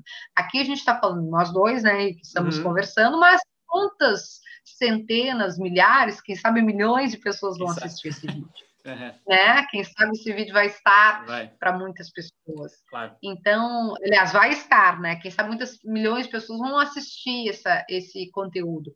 Então, nós temos que ter muita responsabilidade. A palavra que eu uso aqui pode ser inofensiva para mim, mas ela pode ofender muita gente. Uhum. Ela, a palavra tem muito poder. A palavra é algo assim que, que, que eu acho que se a gente se desse conta, né, como tu me respondeu uma hora assim, né, a gente tem que pensar antes de falar, tem que muito pensar antes de falar. E hoje existe a, a cultura que é chamada de cultura do cancelamento, e esse episódio também me fez refletir sobre isso, né, sobre o que, que a gente quer com cultura do cancelamento. Onde é que eu, eu não sei se caiu tá para você. Cai, caiu, caiu. Ah, tu estava dizendo exatamente assim, aonde a gente quer chegar com a cultura do cancelamento, e aí travou. Foi cancelada pela internet. E a internet me cancelou. É, onde é que a gente quer chegar não ouvindo quem pensa diferente, né? Uhum, uhum. É, e ouvir pessoas que pensam diferente também é um desafio é, para o que a audiência pensa, porque muitas vezes a gente coloca alguém que, que na pandemia tem uma visão menos cuidadosa, né, com protocolos, com questões científicas, e aí os ouvintes nos cobram, mas por que vocês estão dando espaço para essa pessoa? Uhum. Mas existe um grupo grande de pessoas, claro que não, a gente não é responsável, né? A gente não vai ouvir alguém que, que seja, né? Como eu posso dizer assim, que, que, que seja irresponsável mesmo. Mas um outro ponto de vista sobre, por exemplo, a polêmica do abre e fecha, a gente tem que ouvir todos os lados. Às vezes não é dois lados, às vezes são vários lados. E a gente é criticado por dar espaço para pessoas que são contra, que são a favor. É, eu aprendi, assim, muito nesse que a gente está respondendo sobre esse episódio, né? Que é importante ouvir. Ouvir o que o outro tem para falar, ouvir se outra pessoa acha que aquele posicionamento foi agressivo ou não foi. Eu vou te dar um outro exemplo, esse recente o Papa Francisco falou sobre, fez uma brincadeira, né? Que era o Brasil não tem salvação, muita cachaça e pouco coração. É, e que engraçado isso, porque eu, eu sou uma consumidora de cachaça brasileira, cachaça Opa. gaúcha, cachaça premiadas, eu ah, sou realmente, né? Uhum. Isso eu não tenho aqui para te mostrar. A namorada a, a de, minha... de, Santo Antônio, inclusive, muito boas cachaças. Exato, uhum. Santo Antônio, Voti, uhum. né? São, são locais, que, e, e, é verdade, são, o pessoal né, associa muito uma uhum. coisa pejorativa. Não, é produzido, é, é, tem um trabalho de produtores, uhum. é um troço, né, realmente premiado, tem cachaças premiadas, enfim. É. Mas não quero me estender nisso, quero voltar para o Papa Francisco. E ali, eu achei, a de... eu, Kelly, pessoa física, achei que a declaração foi uma coisa divertida, irônica. Tenho amigos lá no Vaticano, padres, e também acharam que, né, explicaram por que ele falou isso. Mas eu tive muitas mensagens de ouvintes que se sentiram profundamente ofendidos. Uhum. Profundamente ofendidos com a declaração. E o que eu fiz foi escutar essas pessoas. Claro. Ouvi, li muito. Sim. E aí, quando eu fui levar esse assunto para o timeline, né? Não foi eu que levei, foi o Potter que levou. Eu falei que tudo bem essas pessoas pensarem assim, né? Pessoas se sentiram ofendidas, porque claro. a, a, dor do, não existe régua para a dor do outro. Né? A minha régua não é a mesma régua. Né? Eu, eu não sei o que, que dói na outra pessoa. Uhum. Então, uma coisa que para mim pode parecer inofensiva, como para mim o comentário do Papa, para mim, Kelly, pessoa física, não me ofendeu, mas para outras pessoas me disseram, eu me senti profundamente ofendido. Uhum. Então, eu falei sobre isso no programa. Os guris ficaram rindo, né? O Potter o David dizendo, pô, Kelly, mas ah, deu para entender o que ele falou. Eu, Kelly, entendi, mas teve gente que não. Claro. Tá tudo bem. Uhum. Tá tudo bem. Então, eu acho que fala muito sobre tolerância, sobre respeito, uhum. sobre compreender o outro. Tem uma palavrinha que tá meio da moda, né? Que é a empatia você se colocar no lugar do outro, né? Uhum. Se, eu, se eu falo sempre, se eu der um beliscão aqui agora, né? Ou sei lá, se eu pegar um, um, uma coisa. Tô com a minha vela de Nossa Senhora aqui, ó. Vou pegar minha vela aqui. Para ver? Uhum, uhum. Se eu fizer assim, né? Tu vai falar, quer, tu vai queimar teu braço. Tá, tu, tu, sabe o que, que eu tô sentindo, né? Se eu, claro, se eu claro. fizer assim. Claro. Só que tá doendo em ti, o teu braço tá doendo? Não, não tá. Não tá. É. A gente não sabe, a uhum. gente sabe que o outro está sentindo, mas a gente não está sentindo aquilo. Uhum. Então é um pouco sobre isso, né? A gente pode até imaginar, ai, mas como é que a pessoa não entendeu aquela piada do Papa? Eu não sei se está queimando o braço dela ou não. Mas assim, Kelly, eu, né, te, te, te, interromper. Eu concordo com tudo que tu disse, assim, eu acho que quando a gente faz uma colocação inadequada, e, e voltando à questão do, do, do, programa, que foi inadequado, vocês concordaram que foi, né, se desculparam, como é, né, enfim, correto, as pessoas têm o direito de, de, discordar, de dizer que não foi legal, de se manifestarem, isso é a parte boa, inclusive, das redes, que a gente poder dizer e, e as mensagens chegarem mais rápido. Só que eu acho que termina aí. Nada justifica ah. te ameaçarem. Como eu sei que te ameaçaram, porque eu vi ah, no, no, Twitter, eu vi as pessoas, as pessoas nem se escondiam, tava, tava ali para quem quisesse ver. Aí eu acho que passou totalmente do ponto, entendeu? Porque aí, pelo amor de Deus, né? Inclusive, acho que faltou, uh, acho que poucos colegas se manifestaram sobre isso, e, às vezes acontece com jornalistas próximos e a gente não fala nada, e eu acho que a gente sempre tem que, tem que se proteger também, assim, porque, ok, tu, erraram, pediram desculpas, as pessoas falaram, mas, né, ponto, acho que também deu, né? Ameaça, eu acho que nada justifica, como eu sei que teve. Ah, né? não, concordo. É. Concordo, não, realmente me, me fugiu esse ponto, eu não falei sobre isso. Uhum. É, ameaças, a gente viu, assim, né, em casos uh, e cada vez mais frequentes, né? A Patrícia Campos Melo da Folha, uhum, uhum. a Adriana Lima da CNN, a Vera Magalhães, é, que hoje está no Grupo Globo, também faz Roda Viva na TV Cultura, comigo, uhum. com a, a, Ana Thaís Matos, uh, eles pegaram e aí também, exatamente como aconteceu comigo na, na, história do celular, né? Alguém divulga o teu número em algum grupo, e aí vem todo tipo de ameaça no teu celular. Ela precisou trocar o número de telefone, e aí o que aconteceu foi que o pai dela estava muito mal no hospital, né? Isso eu li. E ela perdeu os últimos contatos assim com o pai, as informações sobre o pai antes dele morrer, porque é, peço desculpas por estar falando sobre isso, né? Porque nem é uma questão minha dela, eu vi na internet. E ela perdeu essas, teve esse problema nos últimos contatos ali de não receber, porque ela estava num outro telefone. Ela teve que trocar o um número de telefone por causa do, por causa dessas ameaças, né? E fora que tem violência física também, né? As claro. pessoas são muito. É, hoje em dia tá essa coisa de, de, de, polarização, né? A Rosane Oliveira passou por isso agora também, né? De, de ataques. O Giovanni Grisotti teve que trocar número de telefone. São. Eu sempre falo isso, né? O, teve um, recentemente um repórter da CNN que precisou sair escoltado hum. de uma cobertura. Eu é, acho que não existe uma, um dos pilares da, do, do, regime democrático, da democracia, é ter uma imprensa livre.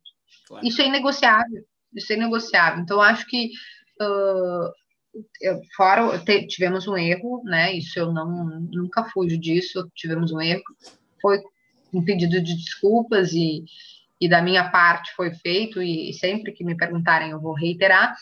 Mas e, e para além disso tem uma outra parte que é a parte das ameaças. Isso para quem quer que seja, seja um jornalista que está defendendo o governo, que está contra o governo, tá, eu não concordo com a ameaça de nenhuma parte, nenhuma violência, descambar para. A crítica é uma coisa, né? Mas descambar para ataques, eh, como a gente vê também com artistas, né? Eu estava vendo uma entrevista daquela que fez, foi do Big Brother há pouco, falando dos ataques racistas à filha dela. É. É, ela ficou, teve síndrome do pânico, é, com colegas nossos, né? Já teve ataques é, a pessoas próximas, a filho. Uhum. É uma coisa, assim, para mim, é. passa de qualquer limite de razoabilidade, né? No meu caso, eu registrei boletim de ocorrência, não um, né? Mais de um. E triste, acho bem ruim, assim, que a tu gente recebeu tem que por isso. No teu celular ameaças, não em, em, em alguns, algumas vezes. No celular. E aí, como é, que, como é que, eu não consigo nem imaginar como é que é uma situação assim, né? É, a gente se sente assim, né? Eu muito é, é como se a nossa intimidade, é como se alguém tivesse entrando na tua casa, né? Porque o teu celular é um teu ambiente de trabalho, uhum. né? Pessoal.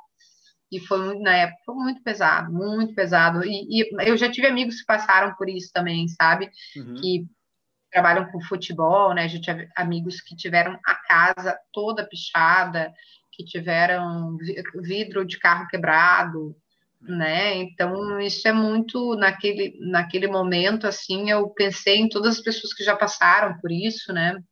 Que em algum momento tiveram essa violência próxima de si, né? De, de descambar para uma coisa, eu é, não, não até a primeira vez acho que eu falo sobre isso na época, o meu pai, quando divulgaram meu endereço, meu pai ficou muito assustado, né? Porque ao, ao meu meu endereço na, numa rede social, né? Com, tô olhando a Nina aqui, gente. Nina, hum. Nina tá pegando as coisas. Obviamente, eu sei que isso é uma coisa que os meus pais ficaram preocupados, porque né, a filha deles está com, com o endereço divulgado, pode vir alguém mal intencionado, enfim. Mas, é, para além disso, graças a Deus, eu fui super bem Veja só, né, a, a, quem, quem recebeu a minha, meu, fui registrar um boletim de ocorrência, eu fui muito, muito bem atendida pela, pela polícia, né, fui muito é, bem tratada, como eu acho que a nossa Polícia Civil Gaúcha trata todos nós, com muita com muita responsabilidade, com muito acolhimento, né? Não é o relato, é o relato que eu estou dando da minha situação. E, e, hoje estou super bem quanto a isso, né? Quanto fui ouvida, eh, foi, fui super bem, digamos assim, como agente da sociedade que eu sou, né, como uma pessoa, eu tô preocupada que minha cachorra tá fazendo uma aqui. para, Nina, tu para quieta. É, mas eu queria, queria dizer que tá tudo bem comigo, né? Foi muito ruim na época, mas tá tudo bem, eu tô bem. Aí volto a falar de saúde mental, a gente tem que ter aquilo que você acredita, né? Naquilo em que você acredita, uma, questão espiritual, né? Eu estava aqui com a minha medalha, mostrei minha vela de Nossa Senhora Aparecida ali, né? Uhum. É, que está acesa, tenho muitos, muito, muita espiritualidade na minha vida, acredito que todos nós tenhamos que, que buscar também, isso para mim, né? É importante buscar uma, uma questão de, de, de fé, viver a sua fé, né? Independente de qual, qualquer que seja ela, e eu me cuidei bastante, está tudo bem hoje, graças a Deus. Bom, que bom. Tu citou aí, né, de casos semelhantes, a maioria falou uh, Vera Magalhães, tu falou Patrícia Campos Melo, que aliás, por, por aqui o livro dela. É, uh, tu uh, leu o livro dela, sim, Henrique? Excelente. É, fala, fala sobre isso. Uhum. Não por acaso todas, praticamente todos que tu citou, mulheres, né? Uh, então, assim, eu acho que tem, tem, temos alguma coisa aí, né? Temos, tem algo aí, né? Não é uma coincidência, eu acho. Então, assim, eu, eu, não, eu não tenho ideia. Eu acho que muito do hate, do enfim, do que tu recebe aí, aí não, não necessariamente ameaça, mas na rede social mesmo. Eu acho que muito é pelo fato de ser mulher também e estar tá numa posição de destaque e aí as pessoas têm inveja, não, não sei o que acontece exatamente. As pessoas são machistas, muitas delas, então eu acho que acontece muito por esse simples fato assim também, né? Eu acho e eu, eu me posiciono muito sobre isso. Né? Uhum. Eu não em todos os espaços que eu vou, seja dando uma entrevista para ti, se eu tiver é, falando na rádio, se eu tiver no jornal do almoço, eu sempre vou falar sobre a respeito às mulheres, sobre violência de gênero, sobre desigualdade entre homens e mulheres. Eu sempre, sempre vou falar sobre isso. Eu faço, escrevo muito sobre o tema, né? Eu falo sobre isso quando aconteceu com a primeira dama Michelle Bolsonaro, eu falei sobre isso, a esposa do presidente, né? Quando fizeram especulações sobre a vida conjugal dela, né? Que ela estaria saindo com fulano, com Beltrano, nem lembro que reportagem, porque eu fiquei tão brava na época, eu me lembro, eu falei, isso é, isso é de uma é, é, é de uma coisa tão baixa, né? Você quer criticar o governante, né? Tem N razões para criticar ou para elogiar. Aí você tem que dizer que ele não ele não está cuidando da mulher, da esposa dele, né? Você usa a mulher para atingir o homem, como se ele não fosse capaz, né? Como se ele não fosse bom o suficiente para dar conta dela. Então, é tão misógino isso que eu, eu, me lembro na época fiz uma coluna dizendo né, especulação sobre a vida conjugal da Michelle Bolsonaro tem nome é machismo, o nome disso é machismo. E, e, isso não pode, não pode tolerar, porque é contra A, contra B, contra C, né? Quando foi contra a deputada Juliana Brizola, que é uma deputada estadual do PDT, o Zé de Abreu, né, que é um, um, um ator que identificado com a esquerda, né? Então, em tese, teria uma posição mais progressista, falou que ela estava surtada e que ela precisava tomar remedinhos, né? Que é um, assim, um clássico do machismo dizer, tentar botar que uma mulher está fora das suas faculdades mentais, né? que ela fora de, de si, fora da razão, tentar dizer que ela está louca, né? Que ela precisa de remedinho. Ou como foi, isso é um, tô lembrando alguns, né? Como foi com a Manuela na campanha prefeitura, como foi, estou pegando de vários, várias coisas políticas, com a Damares, quando ela contou a história do, do Jesus na Goiabeira, que ela tinha, segundo ela, sofrido um abuso. Então, acho que tem, assim, episódios de... O problema é que o machismo, ele, ele atinge a todas nós. É. Eu diria mais a todos nós. Claro. Porque essa desigualdade, ela também não é boa para os homens. Não ela também é um, é um ambiente, se nós tivéssemos, né, uh, ainda naquele, naquele passado em que as mulheres ficam em casa e não trabalham, e você coloca sobre os homens toda essa, essa pressão de que eles têm que ser o, o macho alfa, que não chora, que não sei o quê. Quantos meninos que querem viver as suas emoções e ficam reprimidos e não conseguem, né? Não conseguem chorar, sentir os, o, verdadeiramente os seus as suas angústias e passam por isso, né? Que ficam com aquilo reprimido porque o uhum. pai exige uma postura, né? Entre aspas, estereotipada, masculina, de características que são associadas ao, ao, masculino. Acho que a gente tem muito a evoluir, muito, muito, muito. E o fato das mulheres serem atacadas, como tu disseste, né? Um homem, quando eu fazia futebol, era chamado, sei lá, pegar um amigo meu aqui, que daí eu posso falar, Maurício Saraiva, né? Quando alguém não é. concorda com a opinião dele, falava, ah, Maurício é Maurício é burro, por exemplo, tá? É. Ou é colorado ou é gremista? Ou é, é, eu adoro o Maurício, meu amigo. É. Uh, mas quando é com a Kelly, ah, a Kelly é uma vagabunda, né? Querendo atingir Sim. a honra enquanto mulher. Ah, por isso que, que ninguém te aguenta, por isso que tu não, não fica, uma, nenhum namorado teu te aguenta, por isso que tu troca de namorado, isso é uma questão que falavam muito para mim, né? Hum.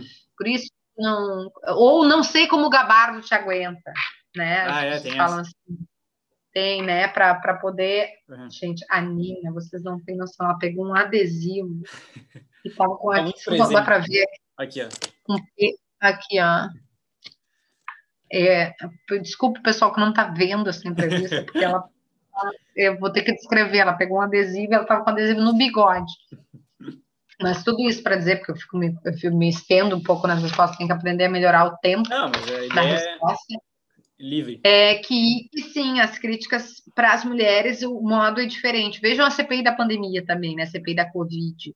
A é. forma como as mulheres são interrompidas o tempo todo na CPI, né? E quando uma delas fala de forma mais assertiva, é chamada de ah, tá muito nervosa, né? Aí teve dois senadores que um chamou o outro de vagabundo e ninguém falou nada, ninguém disse que ele estava muito nervoso, ele ou um ou outro, né? Uhum. Mas quando uma mulher fala é porque ela é tá fora de si, né? Tá louca, precisa tomar remedinho, é um modus operandi assim. Mas eu, ao mesmo tempo eu gosto de dizer que a gente já a gente avançou e segue avançando muito, é. graças a muita muita luta de muitas mulheres que vieram antes de mim. Uhum e a partir dessas mulheres eu me encorajo a também lutar, seguir lutando, e Espero que as que já chegaram depois e as que virão ainda possam é, viver num mundo melhor. Uhum. Que bom, e tu fala bastante sobre isso, né? Isso é muito importante. É como tu falou, encoraja também. E eu acho que nós, homens, também deveríamos falar, sabe? Uh, alguns falam. É, por exemplo, tu citou o debate da, da, da, prefeitura aqui que a Manuela sofreu durante. Foi um debate de vocês até, né? Da, da Gaúcha, eu acho. A Gaúcha foi, foi. O debate nos carros, né? Drive-in. Tirando a, a Fernanda, acho que foi a Fernanda Melchiona, que era candidata. É a única. Ninguém falou nada. E, e, e, era a eleição com mais candidatos da história de Porto Alegre. Ou seja, tinha bastante gente ali que poderia falar, né? Poderia e deveria ter falado alguma coisa. E aí foi visto como, sei lá, uma oportunidade política de não vou defender minha adversária, ou, o que é, que é triste, assim, né? Eu, eu costumo dizer que. É, eu acho que todo mundo ganha, assim, sabe? A gente combatendo isso. Porque todos nós somos oprimidos de alguma maneira por isso. Claro, mulheres muito mais. Mas eu, eu costumo brincar que eu, as, coi as coisas que eu fui me desconstruindo ao longo da vida, assim, eu só ganhei com isso, assim, sabe? Eu só, sei lá, só senti mais livre para ser quem eu queria ser e, e, tal, e não... Então, eu acho que todo mundo, às vezes as pessoas não, não percebem que todo mundo tem a ganhar com esse tipo de, de desconstrução, né? Uh, e tu falou do, eu, se não me engano, tu foi a primeira mulher do sala de redação, né? Isso, a isso primeira. Foi, isso foi que ano? 2014, 15, 15, 15 ou 16.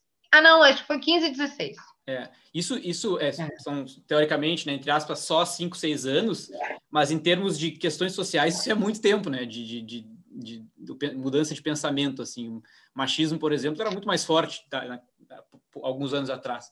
Então, tu teve, muito, não. teve que enfrentar muito isso, assim, de, sei lá. Eu tive e eu tenho, né? Eu enfrento o machismo todos os dias, né? Em uhum. todos os espaços que eu ocupo, né?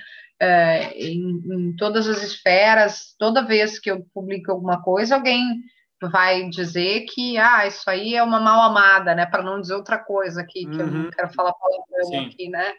Para eu continuar na, no, na, no nível é. da nossa conversa, né? Uh, palavrões que eu não gostaria de repetir aqui, né? Ou as pessoas, quando meu marido vai cobrir futebol e, elas querem atingir ele, elas falam barbaridade sobre mim. De ti. Né? Como eu falei da Michelle Bolsonaro, para atingir o Bolsonaro usando ela, né? Dizendo que ele não, não dá conta dela. Uh, a, a, não dá conta, né? Eu acho que eu vou, é, como se um homem desse conta de mulher, que é. coisa mais preconceituosa eu, eu sou tão.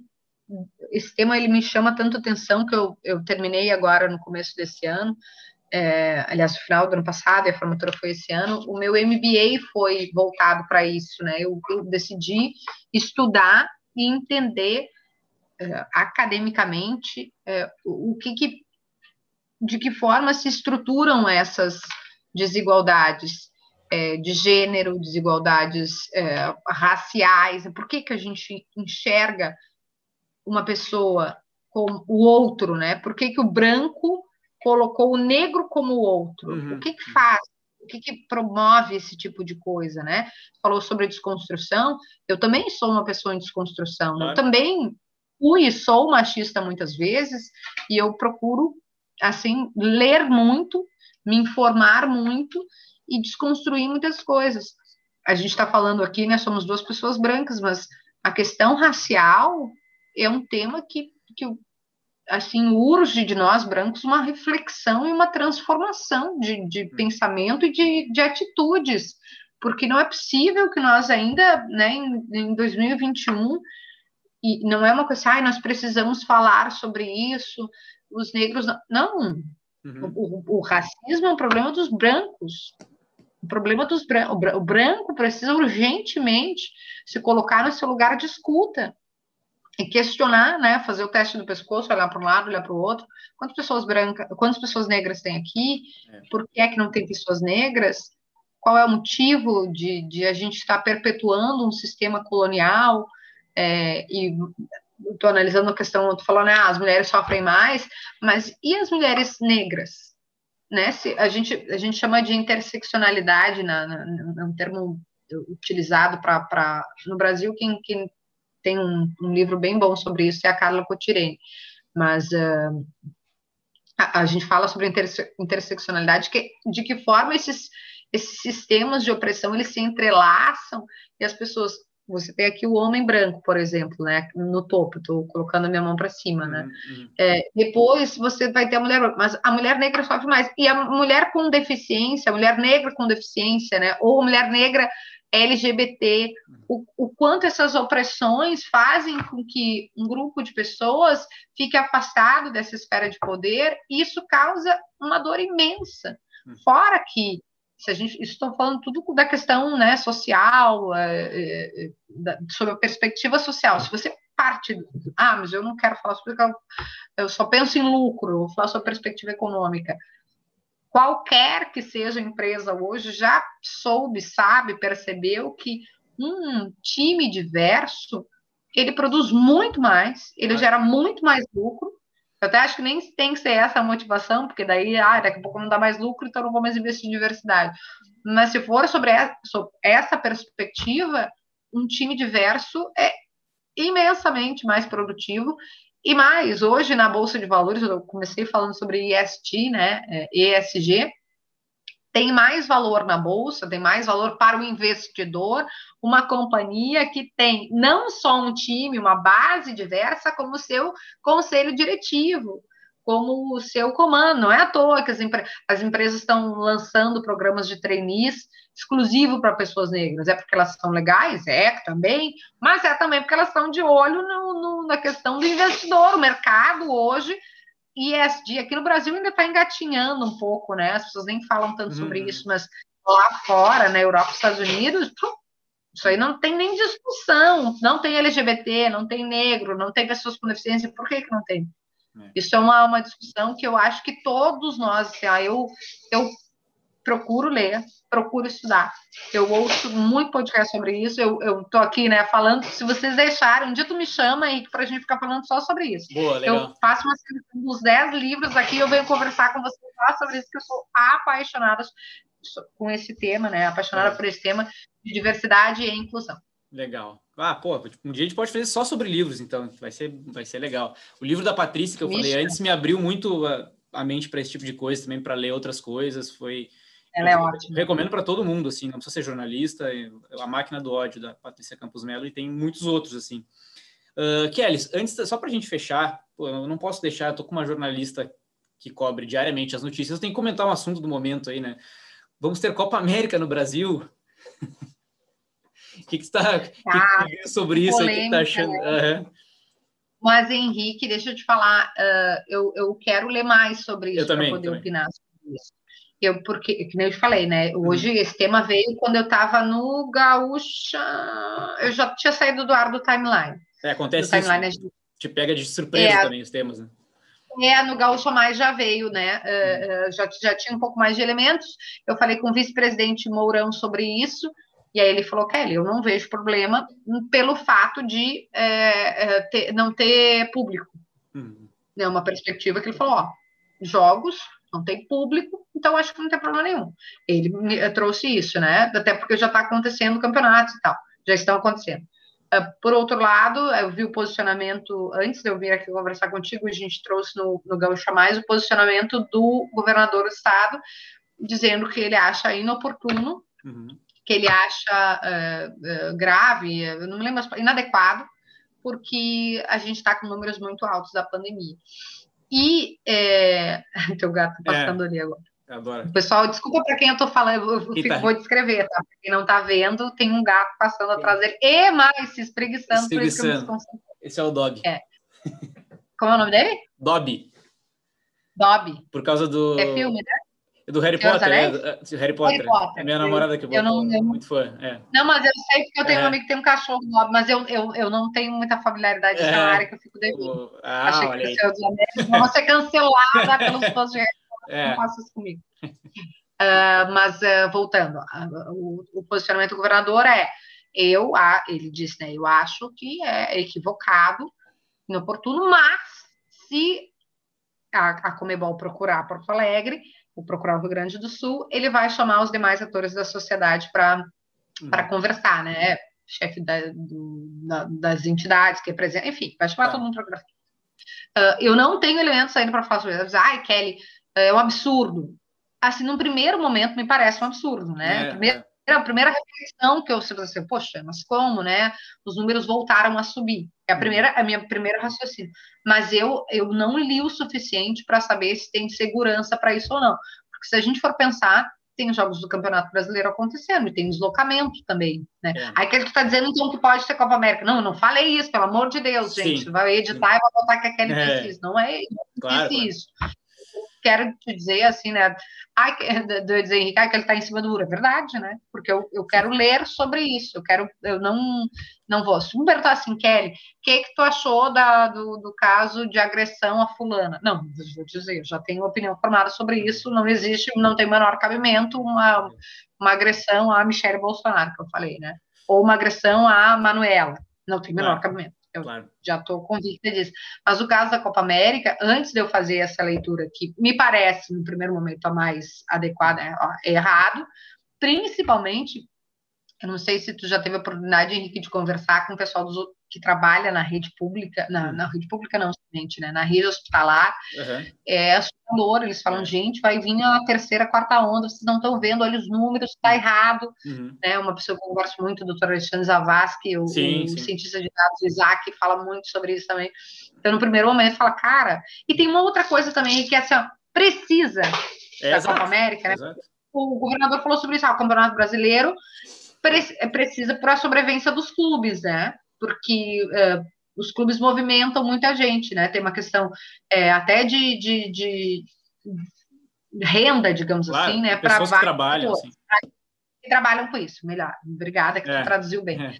A Copa América, a seleção não depende, não, não. sobrevive daquilo, né? É diferente se ah, o, não tem que ter teatro agora, né? Mas o Zé Vitor conseguiu fazer maravilhoso Porto Verão Alegre online, que bom. Então, porque tem muita gente que depende disso. Então eu penso sobre esse aspecto também. Precisa? Será Exato. que precisa? É. Eu também né? quero. Que é, eu também quero ler mais. Acho que a notícia pipocou hoje, mas estou meio contigo. Assim, eu acho difícil que eu vá mudar de ideia, assim, sabe? Eu, de, é, eu estou tipo, contigo. Sabe? Eu vou ler, beleza? Não vou sair dizer. Já, eu já me posicionei um pouco assim, mas tipo, quero realmente quero ler mais, entender melhor e tal, mas é, é bem difícil mudar de ideia, eu acho, porque uh, né, é bem isso, não é necessário, tipo assim, Tipo, ninguém vai morrer. É, precisa. É. Uh, e, e, teve várias Copas. Talvez teve Copa América mais do que precisava nos últimos anos, até. Porque teve bastante. É, eu, eu tenho na minha memória que já é, teve Copa América é, recente, não sei é, de novo. Uh, e tem, teoricamente, eu não sei como é que tá isso, mas seria uh, paralelo ao Campeonato Brasileiro seguir ocorrendo, que também já eu fico meio assim, né, a quantidade de gente vindo em voos, sabe, é, é complicado, assim é, mesmo sem torcida e tal, é muito difícil. E é assim, quando, quando rolou ontem a notícia de que cara, não ia ser na Argentina, não, né, enfim, não, não vai ter isso aqui, eu já na hora, vai, vai vir para o Brasil esse negócio. E, ah, tu já fez isso aí? Ah, eu não. E assim como pensei assim, já vai ter gestor gritando na hora, dizendo, não, com os protocolos dá para fazer. E teve hoje ao longo do dia. Gente já dizendo, sem é. nem, entendeu? Que nem leu como a gente, assim, porque não deu tempo de, de ler sobre. E já estava é, dizendo. É, para você ter é. uma ideia, a gente está conversando. A notícia saiu, era a, final da manhã, né? Isso, isso. final da manhã. E a gente está conversando, começamos a conversar no final da tarde, início da é, noite. É. Então, assim, eu realmente né? eu não tenho, eu não sei, daqui a pouco dá, né? Porque, por exemplo, a gente viu, claro, no Brasil é extremamente delicado, porque nós ainda estamos com números muito altos, eu falei sobre isso no programa, com dois, no, eu fiz plantão sábado, domingo, eu fiz plantão, de sábado para domingo, nas 24 horas, foram duas mil mortes. É muito claro. pesado, né? É muito pesado. Eu também entendo como tu, assim, acreditar que não é o momento. É. Né? Se fosse uma, tipo assim, é uma coisa que, que dá para dá para não fazer, né? É que nem o meme aquele, o, a, o bordão, né, da, da personagem da Ilana Kaplan, que é, uhum. tu quer comprar, né? Ah, é de bom tom, não, não é, é, é muito boa, né? é mais ou menos nessa linha, assim, né? Tu quer fazer, né? Eu não, eu não sei se tem. Daqui a pouco vão dizer, não, tem segurança total para isso, porque uhum. Os times vão ficar todos numa, sei lá, vou inventar, tá? Eu estou inventando isso aqui, é. né? Vão ficar todos numa cidade, não sei o quê, né? Acho que a NBA fez isso, fez uma yes. bolha lá, né? É. Daqui a pouco vamos dizer, é isso? Eu não sei, eu não tenho elementos. É. Eu, me parece, como tu, né? No primeiro momento aqui, né? uhum. não é de bom tom, uhum. eu diria assim. Mas, é, enfim, vou ler mais, aí é. eu tenho que me chamar outro dia, só para falar de livro, só para falar de Copa. Durante a Copa América a gente vai fazê-lo. Kelly, eu quero te agradecer de verdade pela tua presença aqui. Eu gostei muito da conversa, espero que tenha sido um papo bom para ti também. Isso aqui, como eu disse, uhum. tem sido fazer isso aqui é a melhor parte, a gente poder conversar com pessoas diferentes. Gostei muito do papo, aprendi muito. Espero que a gente possa fazer um dia de novo. E obrigado, de verdade. Henrique, eu quero pedir desculpas porque as minhas respostas foram muito longas. Não, eu vou perfeito. trabalhar isso. Né? Porque eu gosto, eu conversar é uma das coisas que eu mais amo na vida, assim. Eu, o rádio para mim é esse essa coisa apaixonante porque eu gosto. Como eu te disse, se eu estou aqui, eu não vou entregar uma resposta para ti que seria mais fácil para mim, né? Uma resposta assim ah, despertar sem responsabilidade, vou falar uma coisinha, não. Eu penso, eu me preocupo, eu leio, eu estudo, eu quero que a minha resposta para ti seja o mais completa possível, né? Por isso que eu te falei, vamos fazer um papo sobre livros, vou trazer vários livros, ficar debatendo aqui. É, e eu realmente acredito nisso. Eu acho que a comunicação se faz, né, ouvindo, falando, construindo, né, a partir de, de opiniões divergentes, e, claro, já quero de antemão agradecer o convite, foi muito legal estar aqui, com a participação da Nina e do Dob também, Isso. né, que estiveram presentes todo momento. Quem não assistiu, quem está no Spotify e quiser assistir, vai lá no YouTube. Qual que é onde é que assiste, Henrique? Fala. Procure por Troca Letras Podcast no YouTube. Tá, procura Troca Letras Podcast no YouTube.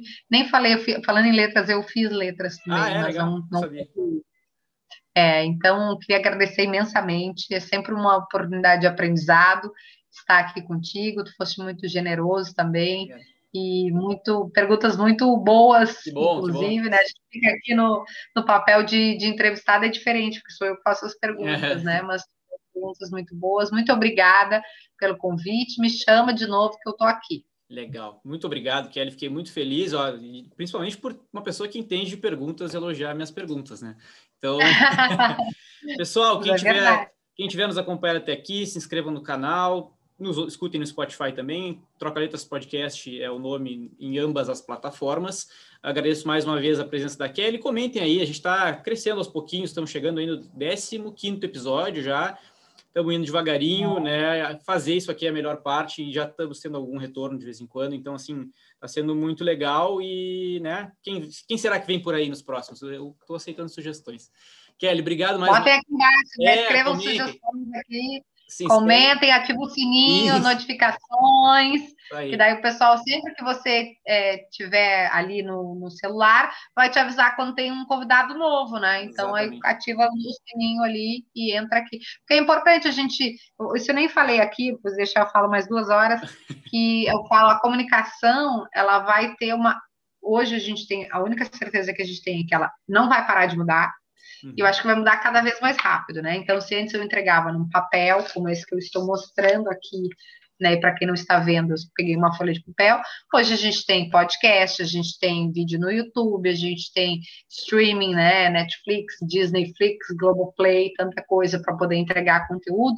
E que bom que as pessoas consomem esse conteúdo, né? Nas diferentes plataformas. Então, foi muito bom estar aqui. Muito obrigado, obrigado, obrigado. Coisa boa. Valeu, gente. Muito obrigado. Até a próxima. Tchau.